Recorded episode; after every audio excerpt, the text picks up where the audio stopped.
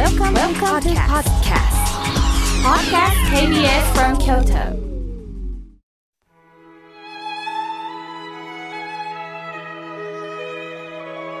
改めまして、河村明慶です。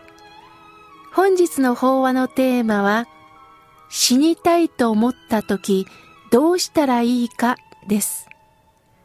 皆さん、今まで生きてきた中で死んでしまいたいと思ったことありますか？一度はあるのではないでしょうか？なぜそんな気持ちになるんだと思いますか？例えば、明日生きていく希望が持てない、借金を抱えた、大切な人を失ってしまった、隠していたことがバレてしまった、病気になった、無視された、職を失った、独身で不安、一人一人死にたいという受け止め方は違いますよね。中には死にたいなんて一度も考えたことがないという方もいると思います。すると自死してしまった人の気持ちをなかなか理解できないでしょう。生きていたらいつかいいことあるのにね、と励ましたくもなると思います。しかし死んでしまいたいと言ってる人は明日が感じられないからこそ死にたいのです。ミラン・グデラン、フランスの作家さんの言葉を大江健三郎さんは引用してるんです。どんな言葉かというと、人間の愚かさは、あらゆるものについて答えを持ってるということから来てるんだ、と書かれています。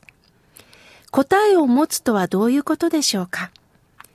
相手を理解しようとするより判定する方に回ってしまうということです。問いかけるより答えるということをしてしまう。まあ、例えば、会社に行きたくないと訴えた家族がいたとします。すると、あんた、ここを辞めたらそう簡単に再就職できないよ。頑張りなさい。これが答えなんです。今やめたい。今が苦しいという目の前の人となかなか向き合っていけてないということです。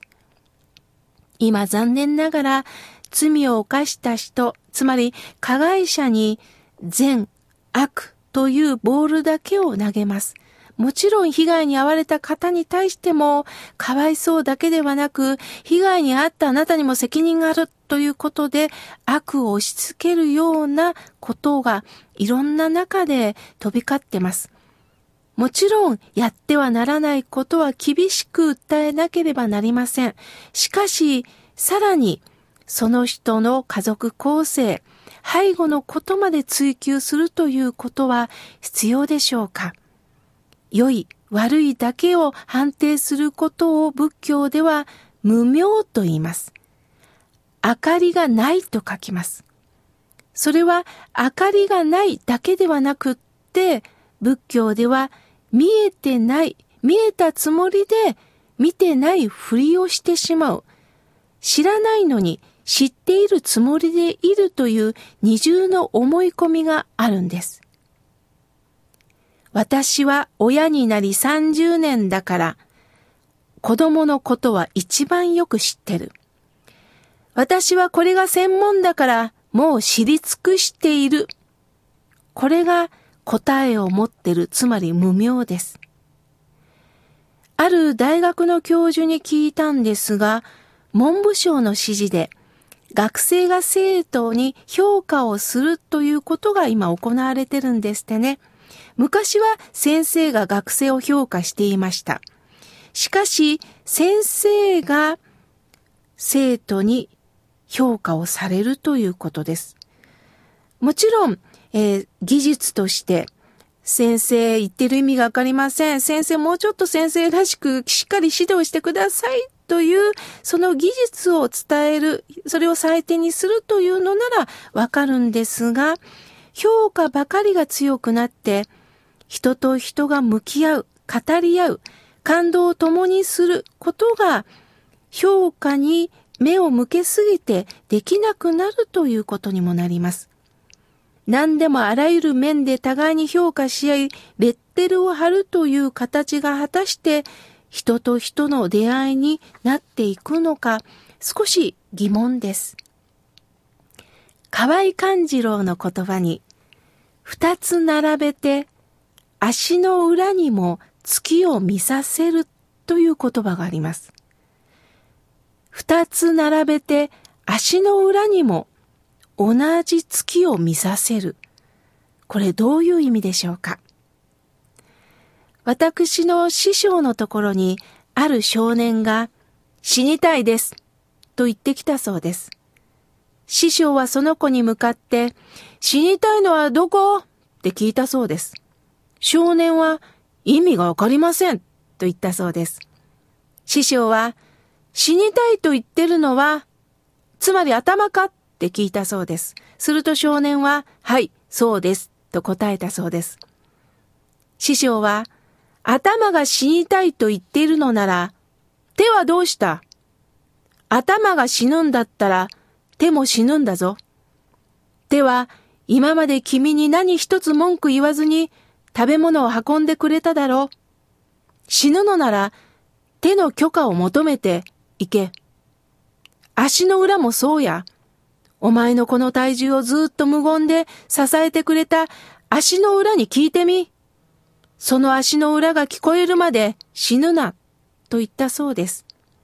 そこで先ほどの河合勘次郎さんの足の裏に月を見せるというのは、今まで目で味わったこの名月を足の裏にも見せてあげなさい。つまり、最も身近な自分を支えてくれる存在に気づきなさいという意味で、河合勘次郎さんはおっしゃったんですね。私たちはこの頭でもって嫌なこと、そして嬉しいこと、好きなことを判断します。だけど、その感覚はまた次の日には変わっていくんです。そのぐらい私たちの心はコロコロと移りゆきます。また逆に強い言葉を言われて落ち込んでる方、一人の煩悩を抱えたその言葉に振り回されないでください。仏さんは、あなたの存在が大切なんです。大切な命をどうか付き合っていきなさい。向き合っていきなさい。